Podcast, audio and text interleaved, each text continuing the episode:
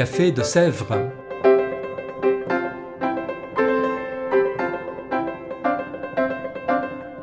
Au Café de Sèvres, on discute philosophie et théologie.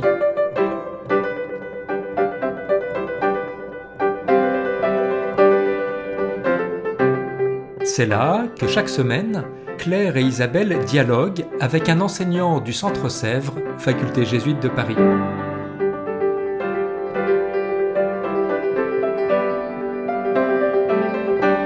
L'émission d'aujourd'hui est animée par Isabelle de la Garandrie.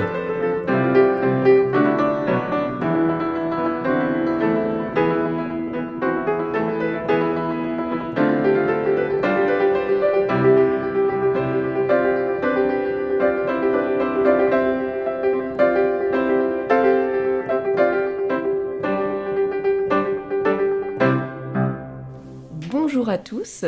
Aujourd'hui, nous recevons François Audinet. Bonjour François. Bonjour Isabelle. Vous êtes enseignant ici, vous êtes prêtre du diocèse du Havre, en- donc enseignant en théologie, vous êtes normalien, docteur en théologie, et nous vous recevons pour votre ouvrage Les premiers ressuscités et les pauvres maîtres en résurrection. C'est un livre qui vient de paraître, qui est tiré de votre thèse que vous avez soutenue ici au Centre Sèvres fin 2020. Alors euh, pour commencer et, entrer dans la thématique, pourquoi cette thématique originale de croiser les pauvres et la résurrection dans votre travail de thèse et donc dans cet ouvrage? Ça part d'une conviction que je ne suis pas seul à partager, qui est que les plus pauvres ont des choses à nous apprendre sur le mystère de Dieu, sur le contenu de notre foi. Et il se trouve que j'ai fait un, premier travail qui avait donné lieu à un, un livre qui s'appelle Vivant grâce à Dieu, il y a déjà quelques années, où j'essayais de regarder comment des personnes parmi les plus pauvres interprétaient la Bible, ce qu'il y avait de particulier dans leur interprétation de la Bible. Et là, je m'étais rendu compte qu'elles interprétaient beaucoup la Bible, et spécialement l'Évangile, à partir du mystère pascal. C'est-à-dire que elles voyaient dans les évangiles ce qui donne la mort ou ce qui donne la vie. Elles reconnaissaient dans les rencontres de Jésus, dans les controverses auxquelles Jésus faisait face, des éléments qui amènent vers la mort ou au contraire des éléments qui amènent vers la vie. Et elles s'interrogeaient sur la manière dont ces éléments-là étaient présents dans leurs existences à elles, qui sont très confrontées aux épreuves, à la mort, au malheur, etc. Et alors c'est de là qu'est venu le, le désir de travailler sur la manière dont les plus pauvres ont des choses à nous dire sur le mystère pascal. Alors je dois préciser qu'on a déjà beaucoup travaillé sur une interprétation de la vie des plus pauvres à partir de la croix. Et ça paraît assez naturel parce qu'on peut interpréter leurs existences, leurs souffrances, même leur mort à partir de la croix. Bien sûr, c'est vrai. Mais on voit que les plus pauvres, ils ont aussi beaucoup de force pour réussir à traverser tout ce qu'ils doivent traverser, pour endurer beaucoup de choses que bien des personnes ne pourraient pas endurer en fait. Et je me suis dit, mais est-ce que cette force-là, qui est si étonnante, elle n'a pas quelque chose à voir avec la résurrection? Hmm. Et euh, vous venez un petit peu déjà de, nous dire que les pauvres avaient déjà fait l'objet de recherches théologiques, mais liées plutôt à la croix. Euh, mais dans, dans l'historique, quelle pertinence de, cette, de ce travail sur la résurrection et les plus pauvres pour aujourd'hui? Eh bien, on peut dire que euh, historiquement, les plus pauvres, ils ont toujours été présents dans l'horizon de la pensée chrétienne, dans l'horizon de la théologie. Il y a quelque chose dans l'Église qui ne peut pas se séparer de, de- des plus pauvres. Mais ça peut se présenter de manière très diverse. On peut dire que la ligne dominante, la ligne la plus connue, c'est de parler de nos devoirs envers les plus pauvres.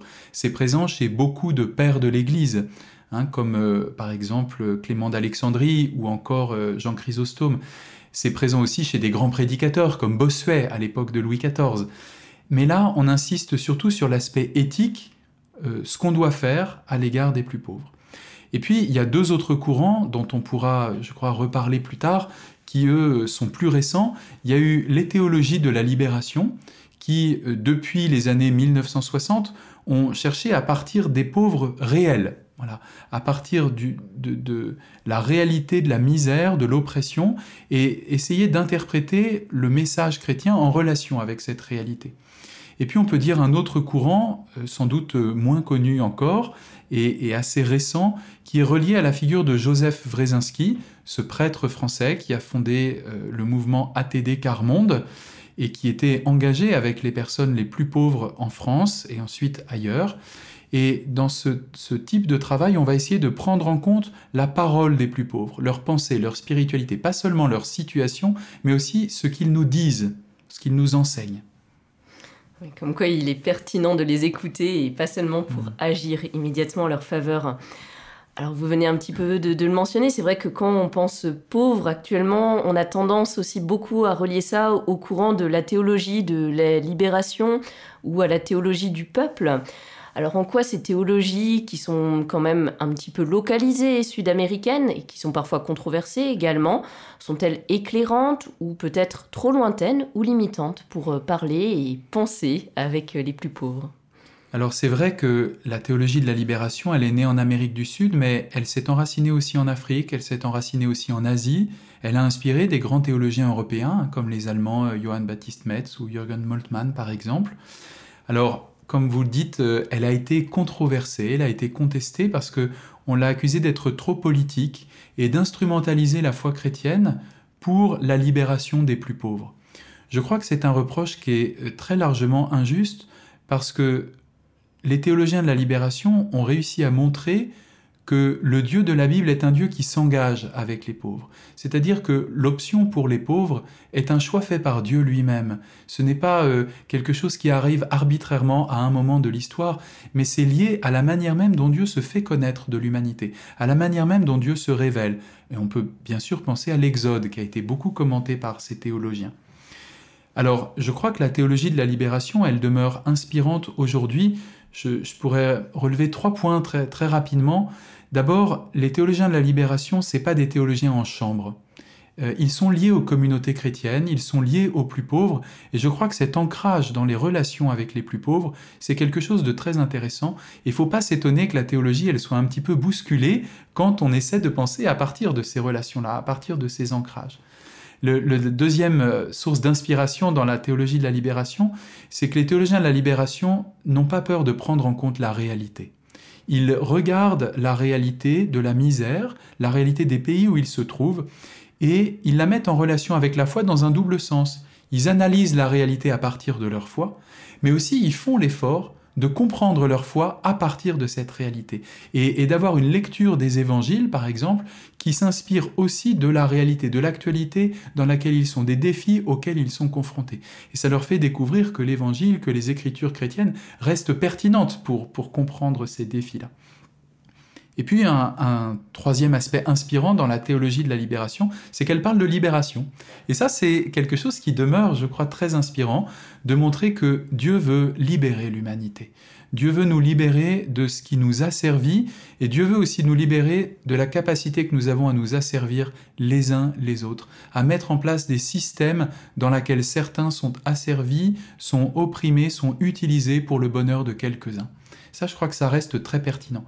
Alors après avoir dit ça, je dois reconnaître que moi, je ne suis pas un théologien de la libération, même si je me suis beaucoup nourri de ces théologiens et, dans le, livre Les premiers ressuscités que vous citiez, je travaille beaucoup sur la pensée de John Sobrino, donc un théologien de la libération. Mais moi, je ne me rattache pas directement à ce courant, d'abord parce que euh, comme d'autres, j'essaie de travailler pas seulement à partir des pauvres, mais aussi avec eux. C'est-à-dire en étant dans un dialogue avec les plus pauvres, en prenant en compte leur subjectivité, comme j'essayais de le dire tout à l'heure, en prenant en compte leurs pensées, leur spiritualité. Et puis il y a une différence avec la théologie de la libération, c'est que les théologiens de la libération en Amérique du Sud ou en, Afrique écrivent dans des pays où la pauvreté est massive. C'est vraiment une réalité qui touche une part très importante de la population. Alors qu'en France, les personnes très pauvres, ce sont des personnes exclues, marginalisées. Nous sommes un pays très riche par rapport au reste du monde, mais il y a quand même des gens très pauvres dans notre pays très riche. Et donc, l'expérience de la pauvreté en France, c'est aussi une expérience d'exclusion.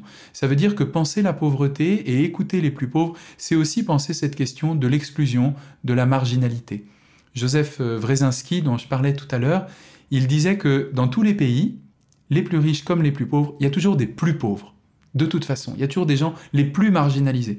Eh bien, c'est eux qu'on va essayer d'aller écouter et c'est avec eux qu'on va essayer d'interpréter le mystère du Christ parce que Jésus lui-même, à un moment, a pris cette situation d'être le plus marginalisé.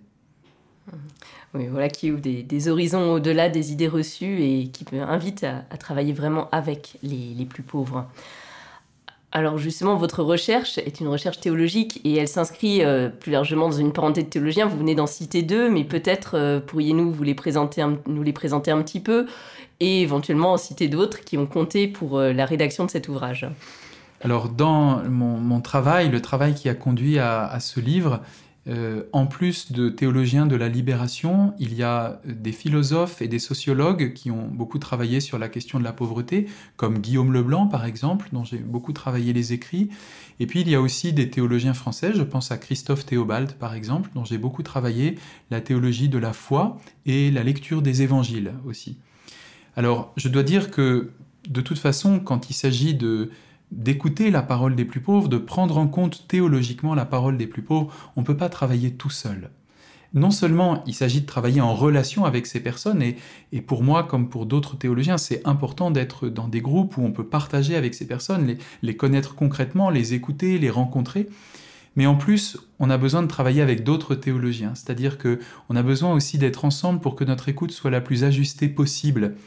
Et il se trouve qu'ici au Centre Sèvres, il y a un certain nombre d'enseignants qui ont à cœur ce travail à partir et avec les plus pauvres. Je crois que le plus connu, c'est Étienne Grieux, qui est actuellement le recteur du Centre Sèvres. Étienne Grieux a, beaucoup travaillé à préparer le rassemblement Diaconia 2013, il y a presque dix ans, à Lourdes, où des milliers et des milliers de personnes, dont beaucoup étaient parmi les plus pauvres, se sont retrouvés à Lourdes. Et on peut dire que ce moment-là a marqué un tournant dans la prise de conscience que l'Église française a eue de la présence des pauvres. Et Étienne Grieux aussi a beaucoup développé une théologie de la diaconie, la place de la diaconie, du soin que nous apportons aux relations dans la mission de l'Église. Il se trouve que Étienne Grieux a dirigé plusieurs thèses de doctorat et que parmi les, doctorants, plusieurs sont devenus enseignants au Centre CEF. C'est mon cas, bien sûr. C'est aussi le cas de Laure Blanchon, qui a travaillé sur l'incarnation, c'est-à-dire comment est-ce qu'on devient humain? Comment est-ce que Dieu lui-même devient humain? Et comment est-ce que nous comprenons mieux l'incarnation, le devenir humain de Dieu, à partir des plus pauvres, à partir de la manière dont les plus pauvres vivent leur humanité? Il y a aussi Frédéric-Marie Leméoté, qui est un théologien franciscain qui enseigne aussi au Centre Sèvres, et lui a davantage travaillé sur les conditions d'une aventure théologique à partir de la parole des plus pauvres. S'embarquer euh, en théologie en écoutant les plus pauvres, c'est une aventure, et alors il faut un peu des critères pour l'interprétation théologique. Frédéric-Marie travaille beaucoup sur cet aspect. Je voudrais mentionner aussi Christophe Pichon, qui est professeur de Bible ici au, Centre Sèvres, et qui est très intéressé par la réception des écrits bibliques par les plus pauvres. Alors heureusement, ce, travail-là ne se limite pas au Centre Sèvres, même si c'est vrai qu'il y a une équipe de recherche et de travail ici particulière. Euh, je pense à quelqu'un comme Guénola Rimbaud, qui est enseigné à la faculté de théologie d'Angers, qui a eu des travaux véritablement précurseurs sur la théologie et la spiritualité à partir des plus pauvres, prenant en compte la spiritualité des plus pauvres. Je pense aussi à des personnes qui travaillent euh, dans des horizons un peu différents, mais avec lesquels il y a comme des cousinages. Par exemple, Talita Corman-Guitin, qui enseigne à Lille et qui euh, prend en compte l'expérience du handicap dans son travail théologique. Voilà, il y a beaucoup de, relations, on peut dire, et, beaucoup d'importance accordée à ces relations qui nous aident à mieux entendre et à écouter ensemble grande famille de théologiens. Oui, on peut dire ça, oui. Alors justement, tout, tout, cela, et vous en particulier, vous avez voulu être à l'écoute de la pensée de ces personnes en grande précarité. Concrètement, comment fait-on? Comment avez-vous procédé pour être vraiment à leur écoute sans filtre, ou en tout cas le moins possible, et sans les influencer? Alors je dirais certainement pas que je les ai écoutés sans filtre, je, je crois que c'est tout à fait impossible. D'ailleurs, je pourrais faire remarquer en souriant qu'on ne pose pas cette question aux gens qui travaillent sur Basile de Césarée ou sur Vatican II. Personne ne s'étonne qu'ils travaillent avec des filtres. Donc nous, on est comme les autres théologiens. Je dirais au contraire. Au contraire, pour deux raisons. D'abord parce que, comme j'ai essayé de le dire, il y a une grande importance au travail en relation avec ces personnes, de recevoir leur manière de parler, de penser, ce qui veut dire euh, non seulement recevoir leurs paroles, mais aussi vérifier l'interprétation en, contact avec elles, leur poser des questions, entendre leurs questions pendant le travail, et puis à la fin pouvoir rendre compte aussi de, ce qu'on a trouvé. Donc c'est pas du tout travailler sans filtre, c'est plutôt essayer d'adopter leur filtre.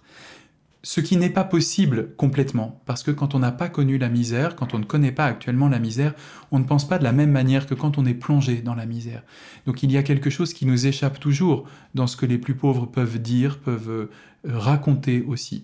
Mais euh, vraiment le but, c'est plutôt d'entrer dans leur perspective, avec eux. Et puis d'un autre côté, j'ai mon filtre aussi, c'est-à-dire je suis euh, ma propre personne avec mon histoire, avec des auteurs, des théologiens aussi avec qui je travaille, et je travaille en théologie, ce qui n'est pas la même chose que de travailler en psychologie ou en sociologie, etc. Ce qui veut dire qu'il y a aussi un filtre théologique, spirituel, personnel. Je crois qu'il est plutôt important d'en prendre conscience et de voir comment ces différentes grilles d'interprétation vont se recouper pour produire du sens, pour produire des choses qu'on n'avait pas forcément encore entendues. Je crois que c'est un bon critère pour savoir si ça sert à quelque chose, c'est dire est-ce que quand on fait ce travail, on contribue à la reconnaissance des plus pauvres et de leurs paroles, et puis est-ce qu'on apporte quelque chose à la théologie? Si on a l'impression que des deux côtés il se passe quelque chose, alors je crois que tout ce labeur-là vaut la peine d'être mené. Oui, très bien. Et, avec cette parole des plus pauvres, ou même avec ce filtre que vous mentionnez, vous avez travaillé la question de la théologie de la résurrection. En quoi l'expérience dont ils rendent compte nous permet d'apprendre quelque chose de la résurrection Eh bien, je crois que pour beaucoup, beaucoup de chrétiens, la résurrection, ça concerne ce qui nous attend tout à la fin. Eh bien, je crois que c'est très injuste. C'est injuste au regard des écrits du Nouveau Testament, mais c'est injuste aussi euh, à partir de ce qu'expérimentent les plus pauvres. Beaucoup d'entre eux nous montrent qu'il y a des expériences de résurrection maintenant, dans l'histoire, et non pas seulement en attendant la fin de l'histoire. Quand nous parlons de la résurrection à la fin de l'histoire, nous parlons de la résurrection de la chair, c'est ce qu'on dit dans le credo. Je propose de dire qu'il y a aussi des résurrections dans la chair.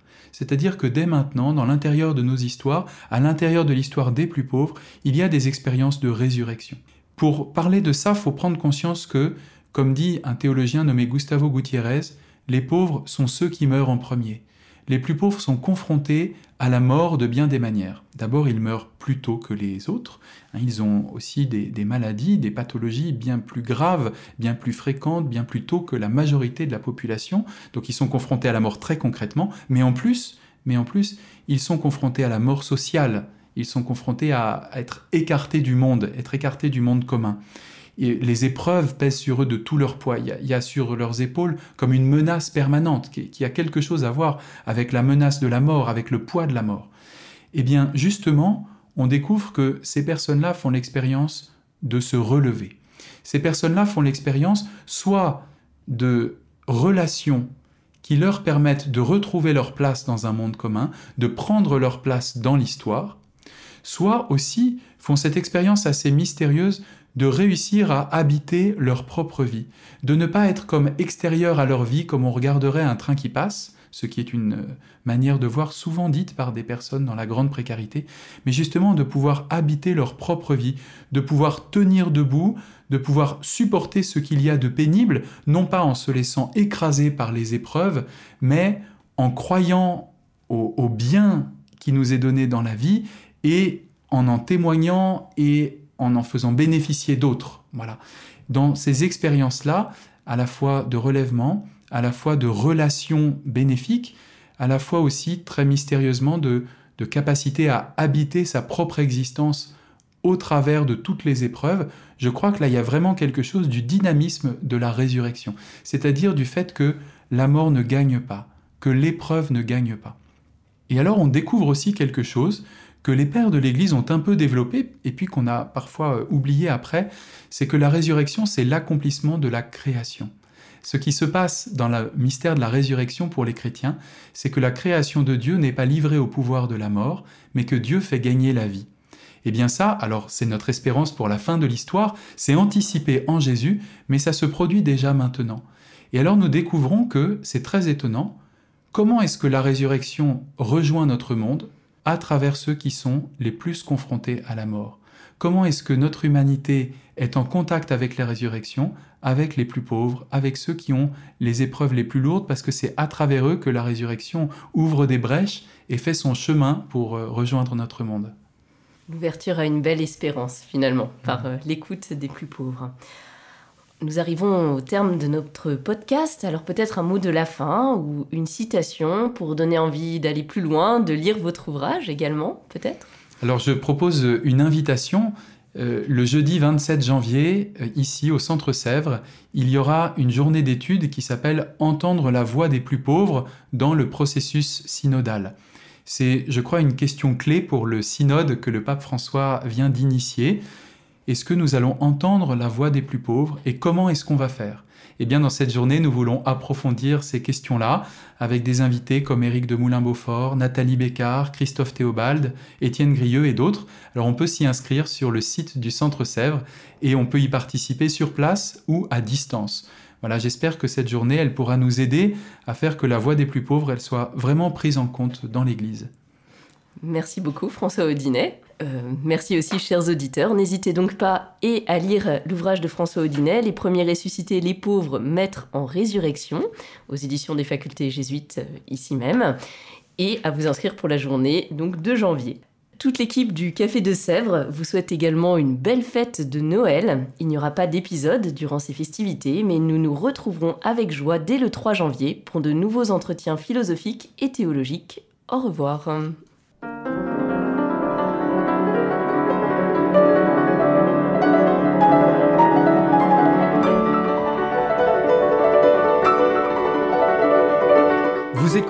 Café de Sèvres, le podcast du Centre Sèvres, faculté jésuite de Paris, en partenariat avec RCF.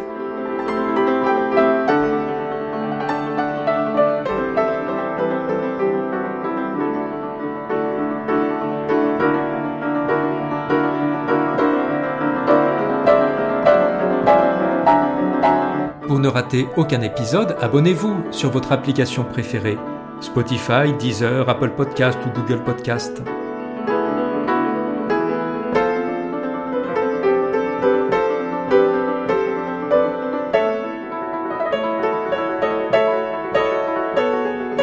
Et sur notre site internet www.centresèvres.com, découvrez l'ensemble de nos cours et conférences en philosophie et théologie. À bientôt!